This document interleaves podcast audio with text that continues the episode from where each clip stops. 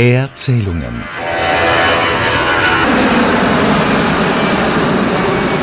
Der Luftfahrt-Podcast von Kurt Hoffmann und Michael Tschocklich.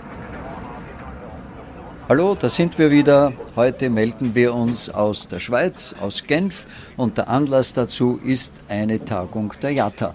Und die JATA, wie Sie ja schon alle wisst durch unseren Podcast, ist die Vereinigung der zivilen Weltluftfahrt. Sie hat 290 Fluglinien als Mitglieder, decken über 80 Prozent des gesamten Weltflugverkehrs ab. Und der findet statt alle Jahre wieder. Zum Glück ist nach der Pandemie der Global Media Day. Das bedeutet, Luftfahrtjournalisten aus der ganzen Welt treffen sich hier für zwei Tage. Und heuer findet das zum ersten Mal seit drei Jahren wieder statt, weil es ja wegen der Pandemie jetzt länger ausgefallen ist. Und wir wollen das zum Anlass nehmen, eine Art Jahresabschlussbericht über die Luftfahrt und die Ereignisse im heurigen Jahr zu nehmen und, wenn möglich, auch einen kleinen Ausblick zu geben. Ja, und zum Berichten gibt es natürlich vieles, nicht nur, weil ja durch die Pandemie hat sich der Flugverkehr jetzt Gott sei Dank wieder erholt und stabilisiert. Es ist da viel passiert. Es gibt Kriege in der Ukraine, aber die Airlines haben zum Teil einen guten Sommer gehabt. Sie beginnen wieder Geld zu verdienen, aber es gibt viele Themen, die die Branche nachhaltig beschäftigen werden in der Zukunft. Eines der Themen ist zum Beispiel auch Klimaschutz, darüber wollen wir auch kurz reden. Ein Thema hier war auch das ganze Waste Management, weil einfach so viel von dem ganzen Catering entsorgt werden muss. Also es gibt viele Themen, mit denen sich die Branche hier beschäftigt und wir wollen das jetzt ein bisschen strukturierter angehen. Kurt, was meinst du? Fangen wir mit Corona an. Das war ja zu Jahresbeginn noch das Thema. War noch immer ein Thema und es hat viele Airlines beeinflusst. Und weil wir uns ja im schönen äh, Europa befinden und wir zu Hause sind, vielleicht nur ganz kurz. Die Fluglinien Europas erwarten im Jahr 2022 einen Verlust von 3,1 Milliarden US-Dollar, aber dann für nächstes Jahr einen Profit von 621 Millionen US-Dollar. Also es geht wieder vorwärts, aber wir sind noch lange nicht auf einem Niveau, wie es vor der Corona-Zeit war, weil auch viel Kapazität noch immer nicht in der Luft ist. Zum Teil fehlen Ersatzteile für Flugzeuge oder es gibt einfach zu wenig Personal, die die Branche verlassen haben während der Corona-Zeit. Und vor allem in Asien ist Corona nach wie vor nicht überwunden. China zum Beispiel mhm. ist ja kein unwichtiger Markt. Da ist das mehr oder weniger immer noch geschlossen, auch wenn jetzt angekündigt worden ist, diese Null-Covid-Politik zu beenden. Und was ich noch ergänzen wollte zu deinen Zahlen ist, das sind natürlich Durchschnittswerte. Mhm. Also wenn 290 Fluglinien im Schnitt 600 Millionen verdienen, dann ist das jetzt sehr bescheiden. Und wie wir aus den vergangenen Jahren wissen, es sind ja in Wahrheit ganz wenige Fluglinien, die tatsächlich tatsächlich sehr profitabel sind. Die überwiegende Anzahl fliegt so mit mehr oder weniger plus minus herum. So ist es. Einer der finanzträchtigsten Fluglinien, wie wir wissen, ist die Lufthansa-Gruppe, aber sehr stark unterwegs eigentlich sind die Airlines in den USA, in Nordamerika. United, Delta, American Airlines sind eigentlich zurzeit tonangebend, wenn es darum geht, Geld zu verdienen oder weil wir hier in der Schweiz sind. Swiss ist auch sozusagen ein Moneymaker im Lufthansa-Verbund, weil einfach der Markt Schweiz hier in Genf oder Zürich enormes Potenzial an gutem Klientel hat. Nur Amerika hat natürlich leicht lachen. Während der Corona-Krise ist der Inlandsflugverkehr zu einem guten Teil mhm. aufrecht geblieben in einem riesigen Markt. Und auch von der ganzen Ukraine-Krise sind sie flugtechnisch eigentlich so gut wie nicht betroffen. Nicht viel zu lachen haben auch Fluglinien wie eine Cathay Pacific in Hongkong, deren Drehscheibe Hongkong ja seit vielen Jahren eigentlich eine der wichtigsten war weltweit, massiv nachhaltig gestört ist. Aufgrund der Einstellung von internationalen Flügen nach China, die noch immer reduziert sind zum großen Teil. Aber die Airlines suchen sich andere Märkte und konnten den Großteil ihrer Kapazität eben woanders absetzen. Also der finanzielle Schmerz, China nicht zu bedienen, hält sich in Grenzen. In Summe jedenfalls, so gut das heurige Jahr auf den ersten Blick auch aussieht und so gut der Sommer auf den ersten Blick auch war, in Summe sind in etwa nur drei Viertel aller Flüge verglichen mit vor Corona, also 2019, durchgeführt worden. Und davon etwa 38 Prozent sind internationale Flüge mhm. und der Rest sind nationale, also Inlandsflüge. Jetzt reden wir natürlich schon lange immer wieder davon, wann kommt denn mal die Konsolidierung vor allem in der europäischen Luftfahrt, weil wir haben ja doch hier sehr viele Fluglinien. Und die Frage war auch an Willy Walsh zum Beispiel, an dem Chef hier der IATA, ob er erwartet eine Konsolidierungswelle, also Pleiten oder Übernahmen von Fluglinien über die wir seit vielen, vielen Jahren sprechen und die es in Wahrheit nicht gibt. Und die jüngste Statistik, die Kurt gleich zitiert wird, zeigt, im Grunde gibt es jetzt mehr Fluglinien ja, als vorher. Ja, das ist ganz witzig. 2021 wurden 57 Fluglinien gegründet, davon 12 Fluglinien im Cargo-Bereich. 33 sind verschwunden, pleite oder wie auch immer. Davon drei Cargo-Fluglinien. Und dann hat sie noch eine weitere Aufstellung über schlafende Fluglinien erstellt. Schlafende Fluglinien sind also die, die nach dieser Definition hier weniger als zehn Flüge im Monat absolvieren. Und davon gibt es immerhin 69, elf davon im Cargo-Bereich. Genau, und dieser Wert war natürlich noch viel höher im Jahr 2020, wo wir ja noch mehr die Corona-Problematik hatten. Da gab es 156 Fluglinien weltweit, die weniger als zehn Flüge pro Monat absolvierten. Was es allerdings gegeben hat, ist jetzt abseits von Gründungen und von Pleiten zwei Zusammenarbeitserklärungen. Mhm. Mhm. Die eine war, Emirates und United Airlines haben erklärt, dass sie künftig zusammenarbeiten wollen. Und United Airlines ist ein Gründungsmitglied der Star Allianz und Emirates, wie Sie ja wisst, ein großer, starker Airline aus Dubai. Eine Kooperation dieser Art bringt eine neue Dynamik in das Airline-Wesen und man geht hier schon davon aus, dass auch andere Fluglinien diese Art von Hemmschwelle mit einer Nicht-Allianzpartner zu kooperieren, diese wird fallen oder wird zumindest niedriger sein. Das Bemerkenswerte an dieser Kooperation ist, dass Emirates bisher eigentlich Jahrzehnte die Meinung vertreten hat, wir machen alles alleine, wir wollen mhm. überhaupt keinen Partner. Mhm. Und offensichtlich ist die Erkenntnis gereift, gemeinsam geht vielleicht doch manches einfacher und auch profitabler, vor ja. allem im US-Markt. So ist es und United musste sicher auch zum Teil neue Märkte suchen. United ist die größte Fluglinie der Welt, die Transpazifikflüge macht. 70 Großraumflugzeuge wurden von der Transpazifikflotte abgezogen auf den US-Inlandsmarkt und Transatlantik und Scott Kirby, der Chef, suchte dann auch nach neuen Kooperationsmöglichkeiten und eine davon ist mit Emirates Airline. Und dann gibt es noch eine Fusion, die ganz interessant ist. Air India und Vistara wollen offensichtlich fusionieren. Jetzt könnte man natürlich sagen, zwei Kranke ergeben keinen Gesunden. Aber Air India wurde ja von der Tata-Gruppe übernommen und Vistara ist auch Teil dieser Tata-Gruppe und diese hat sich jetzt entschlossen, beide Fluglinien zu fusionieren mit einem westlichen Manager. Und schauen wir mal, ob diese Mammutaufgabe Air India hat auch starke Pilotengewerkschaften und dergleichen, ist extrem schwerfällig, muss man sagen, in der, in der Bürokratie und dergleichen, gelingen wird. Wenn, dann ist es ein spannendes Airline-Projekt. Na, dann lass uns vielleicht zum nächsten Punkt kommen, Kurt. Russland ist mhm. relativ rasch abgehandelt. Das mhm. war quasi nach Corona das nächst wichtige Ereignis, das die Luftfahrt getroffen hat, mhm. nämlich der Einmarsch Russlands in der Ukraine und damit verbunden die Sperre des russischen Luftraums für europäische Fluggesellschaften. Ganz genau. Die Chinesen fliegen ja. Wenn Sie heute mit einer Air China von Peking nach Frankfurt fliegst, fliegst du über den russischen Luftraum. Die Und Türken auch? Die Türken, die Emirates, Emirates auch, ja. Etihad, Air Serbia, all diese fliegen nach Russland hinein und heraus oder über Russland in chinesische Gebiete. Und bei der IATA sucht man Lösungen zu finden. Man macht sich Gedanken darüber, über ein Danach. Willy Walsh dazu. The issue is how do we return to normality? Die Frage ist, wie wir zur Normalität zurückkehren können. Wir müssen beginnen, uns darauf vorzubereiten, wie wir den russischen Luftraum wieder für Überflüge öffnen können, wie wir also zu sogenannten normalen Marktbedingungen und einem normalen Wettbewerb zurückkehren können. Wir müssen anfangen zu überlegen, wie rasch wir von einer verzerrten Wettbewerbslandschaft zu normalen Bedingungen zurückkehren können, sobald der Krieg einmal beendet ist. After the uh, war in Ukraine comes to an end. Faktum ist jedenfalls, Russland hat den Flugverkehr in Europa betroffen. Zum Teil, weil natürlich die ganzen Flüge nach Russland und Weißrussland ausfallen. Zum Teil, weil es extreme Umwege durch die Sperre des Luftraums gibt. Mhm. Davon am ärgsten betroffen ist ja Finnair. So ist es. Und zudem gibt es dann nicht nur, weil Finnair enorme Umwege machen muss, um zum Beispiel nach Asien zu kommen und natürlich einige Strecken eingestellt hat, weil es überhaupt keinen Sinn mehr macht, dorthin zu fliegen.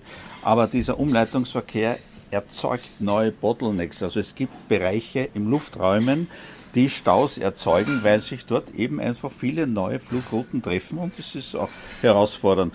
Das habt ihr sicherlich schon erlebt, wenn man von Wien nach Kopenhagen zum Beispiel fliegt, dass du über Polen Slotprobleme hast. Und was auch neu ist, was es eigentlich viele, viele Jahre nicht mehr gegeben hat, außer vielleicht im Frachtbereich, Flüge von Japan nach Europa finden über den Pol statt. Ja, du kannst heute rund um die Welt fliegen, zum Beispiel mit der Lufthansa. Wenn Lufthansa von Frankfurt nach Tokio fliegt, fliegt sie meist über Zentralasien hin und über den Umweg Anchorage und Nordpol, Nordamerika nach Europa. Also round the world. Also nach dem Russlandkrieg kam dann der exzellent gebuchte Sommer, mhm. der offensichtlich alle Fluglinien völlig überrascht hat in diesem Ausmaß und geendet hat das Ganze im sogenannten Chaos-Sommer. Ja, vor allem auch auf Flughäfen.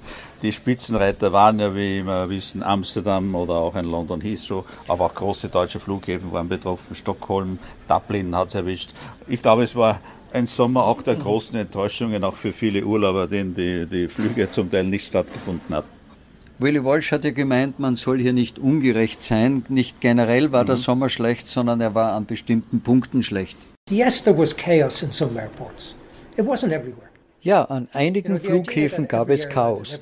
Das gab es aber nicht überall. Und zu glauben, bei jeder Fluglinie und auf jedem Flughafen gab es Chaos, ist einfach falsch. In Spanien lief es gut, in der Schweiz auch. Ja, wir hatten Probleme auf einigen Flughäfen. Ich nenne da wieder London Heathrow und Amsterdam Schiphol, wo die Störungen alles Akzeptable überschritten haben. Viele Fluglinien und Flughäfen haben in diesem Sommer aber eine sehr gute Arbeit gemacht. European Airlines. Actually worked pretty well this summer. Nichtsdestotrotz hat zum Beispiel der Lufthansa-Chef Carsten Spohr einen Brief mit einer Entschuldigung an alle Passagiere geschrieben, wegen der Wartezeiten, wegen der annullierten Flüge, einfach weil er sehr unter Druck war, hier ein Zeichen in der Öffentlichkeit zu setzen. Es wird natürlich spannend sein, wie dieser Druck weiter bestehen bleibt, wie es zum Beispiel dann das nächste Jahr wird. Es heißt ja immer noch, man sucht nach Personal, sei es auf Flughäfen, bei Fluglinien, aber man muss natürlich auch schauen, wie es sich wirtschaftlich weiterentwickelt wie viel Geld haben die Leute noch zum Reisen, vor allem speziell bei uns hier in Europa. Ja, aber man glaubt schon, dass durchaus der nächste Sommer wieder ein starker Reisesommer werden kann. Es gibt anscheinend immer noch einen starken Nachholbedarf, Urlaub zu machen. Erwähnen sollten wir vielleicht, dass der Sommer in Österreich gar nicht so schlecht gelaufen ist. Flughafen Wien, Austrian Airlines, die haben eigentlich gut funktioniert, was auch damit zusammenhängt, dass sie während der Krise so gut wie kein Personal abgebaut haben. Und wie wir nun sehen, und das gilt auch für viele spanische Flughäfen, die auch überraschenderweise im Hochsommer gut funktioniert haben, war das positiv, um den Betrieb wieder hochzufahren, weil du einfach deine Mitarbeiter hattest. Manche haben das eben nicht. Faktum ist, dass dieser Sommer schon sehr viel Vertrauen zerstört hat von mhm. Passagieren in die Fluglinie oder in das Flugwesen insgesamt. Und Willy Welsch meint ja, die Flughäfen hätten hier einen ganz erklecklichen Anteil und er reibt sich eigentlich sehr an ihnen. Ja, natürlich. Die Beziehung zwischen Fluglinien und Flughäfen ist immer so eine gewisse Hassliebe. Ne? Man braucht einander, aber auf der anderen Seite gibt es neue hohe Gebühren der Flughäfen, die Airlines schon massiv zu schaffen machen, Abgaben für Passagiere und dergleichen. Also hier noch sehr viel Diskussionsbedarf geben zwischen den Kontrahenten und hier ist noch lange nicht das letzte Wort gesprochen. Ja, wobei das fast die sehr einfache Argumentation ist. Die JATA argumentiert hier ja mit der Lieferkette mhm. und sagt also vom Flugzeughersteller bis zur Fluglinie über das Catering, über ein Unternehmen, über die Luftraumüberwachung, über die Flughäfen etc. etc alle sie verdienen zum Teil blendend mhm. und am Ende stehen die Fluglinien, die für entweder alles bezahlen müssen oder für nichts etwas wirklich bekommen. Und da wehrt sich die IATA vehement dagegen und sagt, das muss sich ändern und sie verweist ja nicht zu Unrecht darauf, dass ohne die Fluglinien alle anderen Teilnehmer an diesem Business überhaupt nicht existieren würden. Ja, ganz genau. Und sehr oft müsste dann ja auch noch für Hotelübernachtungen aufkommen, die Airlines, wenn sie zum Beispiel mit Passagieren stranden. Auch durch Sachen, für die die Airlines eigentlich nicht kann, wenn es Probleme auf Flughäfen gibt oder dergleichen. Kurt, Ein Satz zu Geschäftsreisen. Die scheinen ja wieder viel besser zu laufen als erwartet. Ja, aber schon auch noch weit entfernt von dem Niveau, wie es mal vor Corona war, weil Lufthansa-Chef Spohr geht noch immer davon aus, dass rund 20 Prozent des Geschäftsreiseverkehrs nicht mehr zurückkommen werden. Aber sie bedienen sich auch mehr den touristischen Destinationen, dadurch auch die Einbau von Premium Economy Klassen, um mehr auch sagen wir, die nicht voll zahlungskräftigen Business Class Passagiere in diese Komfortklasse zu bewegen. Bei gleichzeitiger Reduzierung der Business Class Sitze? Bei gleichzeitiger Reduzierung der Business Class Sitze. Ja, sie versuchen sich natürlich anzupassen den veränderten Reisebedingungen der Passagiere. Was aber wirklich super gelaufen ist, quasi ohne jeden Kritikpunkt oder Zweifel ist das Cargo-Geschäft. Das hat mhm. während Corona schon geboomt und hat dazu beigetragen, dass die Fluglinien gut verdienen, weil alles, was unten im Flugzeug Cargo ist, macht den Passagieren und den Ticketpreisen das Leben leichter. So ist es. Und es wird auch noch eine Zeit andauernder Cargo-Boom. Vielleicht nicht mehr in dieser starken Menge, in dieser großen Menge, weil immer mehr Passagierflugzeuge, die zum Teil nur für Cargo-Betriebe unterwegs waren, wieder in den Passagierverkehr zurückkommen werden. Dadurch wird es ein bisschen weniger Aufkommen geben und auch, weil sich diverse globale Lieferketten jetzt doch wieder verändern, anpassen. Aber Cargo wird nach wie vor auch 2023 ein erfreulicher Anteil im Luftfahrtgeschäft sein. Und ein Gewinnbringer. Was haben wir noch an Themen, Kurt, wie wir dieses Jahr Revue passieren lassen können? Ich denke, das ganze Thema Klima, Klimaschutz sollten wir erwähnen. Ja, die Airlines haben sich sehr bemüht und die Airlines sind auch schon zuversichtlicher, dass ihre Messages, ihre Antworten zum Klimaschutz, die ganzen Anstrengungen, Unternehmungen, was eingeleitet wurden, nun auch bei der Bevölkerung ankommen, dass die Luftfahrt willig ist, die Umwelt mehr zu schützen und mehr für die Umwelt zu tun. Die jüngsten Studien zeigen, dass das Bewusstsein der Menschen, was die Luftfahrtindustrie für die Umwelt tut und über die Absicht der Luftfahrt 2050 CO2-neutral zu fliegen, größer geworden ist. Es ist aber immer noch eine Herausforderung für uns, unsere Leistungen mit den Wahrnehmungen in Einklang zu bringen. Viele glauben immer noch, die Luftfahrt ist für 20 bis 40 Prozent der CO2-Emissionen verantwortlich. Dabei sind es nur zwei Prozent. Es bleibt also einiges zu tun. Die jüngsten Studienergebnisse sind aber sehr positiv. Und es gibt großes Bewusstsein über Sustainable Aviation Fuel, also SAF. And greater awareness around sustainable aviation fuels es ist bis jetzt nur ein Bruchteil dessen tatsächlich getan, was gegangen werden muss und getan werden muss. So ist hier bei der IATA den Medien eine Studie präsentiert worden, die sagt, wie viel zum Beispiel von dem Sustainable Aviation Fuel von SAF tatsächlich produziert werden kann. Da geht es jetzt davon aus, dass bis ins Jahr 2030, das ist nicht mehr wirklich weit mhm. weg, 30 mhm. Milliarden Liter SAF produziert werden können. Nur damit ihr wisst, was das genau bedeutet. Weltweit verbrauchen die Fluglinien derzeit etwa 450 Milliarden Liter. Ja, unglaublich. Und uh, noch immer ist die Produktion von SAF einfach auch teuer und es müssen Wege gefunden werden, um diese einfach in größeren Mengen herzustellen. Ja, Willy Walsh hat dazu folgende Meinung. Sustainable aviation fuels are available. Sustainable Aviation Fuel, also SAF, ist verfügbar. Die Technologie ist erprobt. Ja, dieser Treibstoff ist teuer. Deshalb sage ich, wir haben das zur Kenntnis zu nehmen. Wir können den Menschen nicht sagen, das ist einfach und die Konsumenten müssen nichts bezahlen dafür. Die Konsumenten zahlen überall dafür und sie müssen auch hier zahlen für den Wandel zur CO2-Neutralität. Und noch einen Punkt will Willy Walsh anmerken, der ihm sehr wichtig ist. Selbst wenn Airbus imstande ist, wie angekündigt, bis 2035 ein Wasserstoffflugzeug zu bauen, es würde eine lange Zeit dauern, bis die bestehenden Flotten ersetzt werden können. Wenn ich also die Periode bis 2050 ansehe, wird Wasserstoff keine große Rolle spielen. Später ja, da werden Brennstoffzellen für kleinere Flugzeuge eine Rolle spielen. Aber die wirkliche Herausforderung für Wasserstoff ist, dass es grüner Wasserstoff sein muss und dass die Infrastruktur für die Verteilung fehlt. Es ist also ein langer Weg, bevor wir sagen können, Wasserstoff ist die Lösung für die Luftfahrtindustrie in Umweltfragen.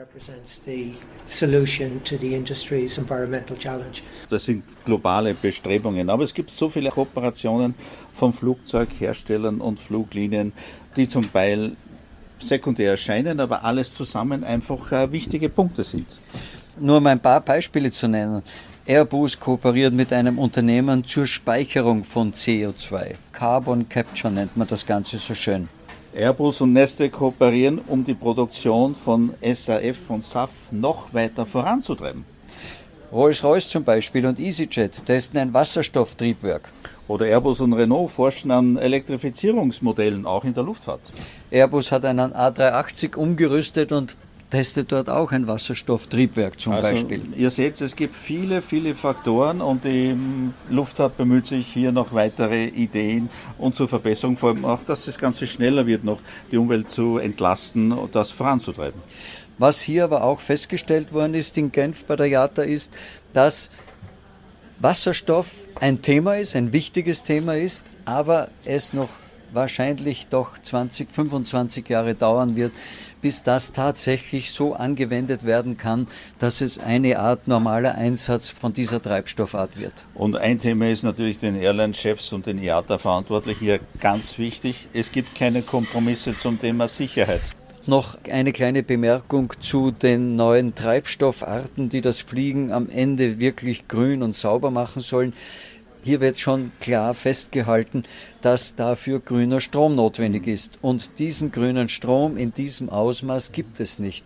Und in diesem Punkt und auch einigen anderen stellt die JATA eindeutig klar, dass die Politik gefordert ist, aber leider Gottes viel zu wenig tut, um das zu realisieren. Und dazu gehört auch unser Lieblingsthema Single European Sky. Ja, und Willy Walsh sagt es auch ganz unmissverständlich, der europäischen Politik fehlt es einfach an Wertschätzung für die zivile Luftfahrt. Die europäische Politik nimmt die europäische Luftfahrt einfach als gegeben. Sie war immer da und dadurch wird sie auch mit zusätzlichen Steuern oder Auflagen natürlich konfrontiert, was in anderen Teilen der Welt nicht gibt, erzeugt hier natürlich einen gewissen Wettbewerbsnachteil für unsere Fluglinien diese Geringschätzung der Luftfahrt drückt sich auch so aus, dass viele der Meinung sind, mit der Streichung von Kurzstreckenflügen können sie das Klima retten. Und da ist heute zum Beispiel schon eine, eine klare Zahl auch genannt worden, die durchaus plausibel klingt, nämlich würde man diese Kurzstreckenflüge, wo Bahn zweieinhalb Stunden die Alternative wäre, alle streichen, würden 24 Prozent der Flüge gestrichen, aber nur 3,8 Prozent des CO2-Ausstoßes würde eingespart werden. Ja, jetzt haben wir dann doch schon relativ viel und lange über das ganze Thema Klimaschutz und grünes Fliegen geredet. Ein Satz noch von Airbus CEO Guillaume Faury. Er meint, die Industrie sei einfach zu langsam in der Umrüstung und es müssten den Worten jetzt endlich auch einmal Taten folgen. Also trotz aller Euphorie, was nicht alles passiert und im Plan ist, ist doch so, dass das Tempo noch zu gering ist. Schauen wir ein bisschen, weil ja das Ende des Jahres 2022 naht und schauen wir ein bisschen in das nächste Jahr hinein. Generell erwarten, wir bleiben jetzt noch ein bisschen in, in Europa, generell erwarten die Airlines hier nach wie vor einen starken Sommer 2023. Es wird nach wie vor mit Aufholbedarf an privaten Flugreisen gerechnet. Es kann sein, dass die Saisonalität, also dass der Hochsommer immer stärker, dafür der Winter immer schwächer wird in Aufkommen. Das kann sein, dass sich weiter verschärft, aber die Airlines haben ja eine gewisse Art von Flexibilität gelernt durch die Pandemie in der nächsten Zeit. Und äh, wie sagt es auch der Willy Walsh, also wir nehmen hier nichts mehr als gegeben. Morgen kann die Welt ja schon wieder anders ausschauen die Hoffnung auf eine gewisse Ruhe, die ist schon überall zu spüren. Die Frage wird sein, wie realistisch sie ist, weil man ja nicht hundertprozentig weiß, was wirklich passieren wird. Und es wird regional extrem unterschiedlich sein. Du wirst Airlines sehen in Nord- und Südamerika, die einfach sich viel schneller noch weiter wirtschaftlich erholen können, als zum Teil manche hier in Europa, wo wir ja äh, konfrontiert sind mit Krieg in der Ukraine und den diversen Umständen des erschwerten Flugverkehrs. Und dann ein großer Treiber wird dann wahrscheinlich auch sein Asien, wenn China sich noch mehr öffnet dann kann man davon ausgehen, dass es wieder mehr Flugverkehr auch von und nach China gibt. Also der Asienverkehr wird auch eine, eine wichtige Rolle spielen, denke ich. Um beim Aufrüsten zu bleiben, Austrian Airlines bekommt ja weitere zwei A320 Neo. Mhm, genau. Und Vielleicht fällt im nächsten Jahr die Entscheidung über die Langstreckennachfolge. Wir haben schon ein schönes Flugzeugmodell zu Hause im Austrian Airlines Farben. Ja, genau, das spückt uns, aber möglicherweise irgendwann einmal auch Austrian Airlines in real. Die Lufthansa zum Beispiel hat dieser Tage die 380, die erste, ausgemottet und aus Spanien wieder nach Frankfurt geflogen. Mhm. Und die wird jetzt dort über einige Monate lang so überholt, dass sie im nächsten Jahr einsetzbar ist ziemlicher Aufwand. Die große Wartung dieses A380 wird in Manila gemacht, auf den Philippinen, weil dort hat die Lufthansa ein großes Wartungszentrum. Übrigens, die Lufthansa-Gruppe Brussels Airlines bekommt noch zusätzlich weitere fünf A320 Neo als Geste der großen Mutter Lufthansa. Vielleicht gibt es ja auch ein bisschen mehr für die Auer.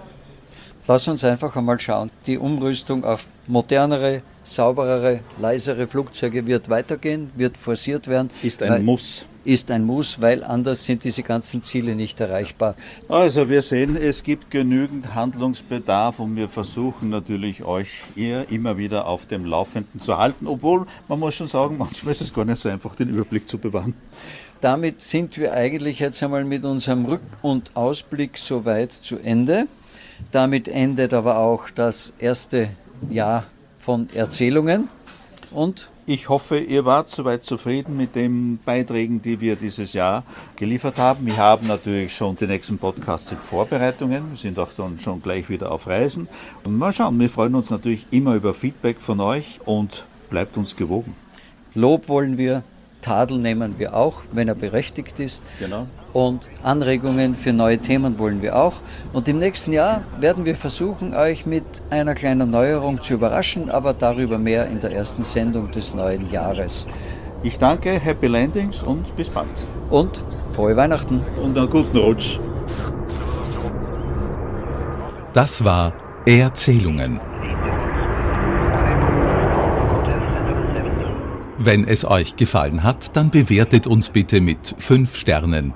So wird Erzählungen leichter gefunden. Wenn ihr Fragen habt, Anregungen, Themenvorschläge oder auch Kritik, dann freuen wir uns über ein Mail an erzählungen at gmail.com.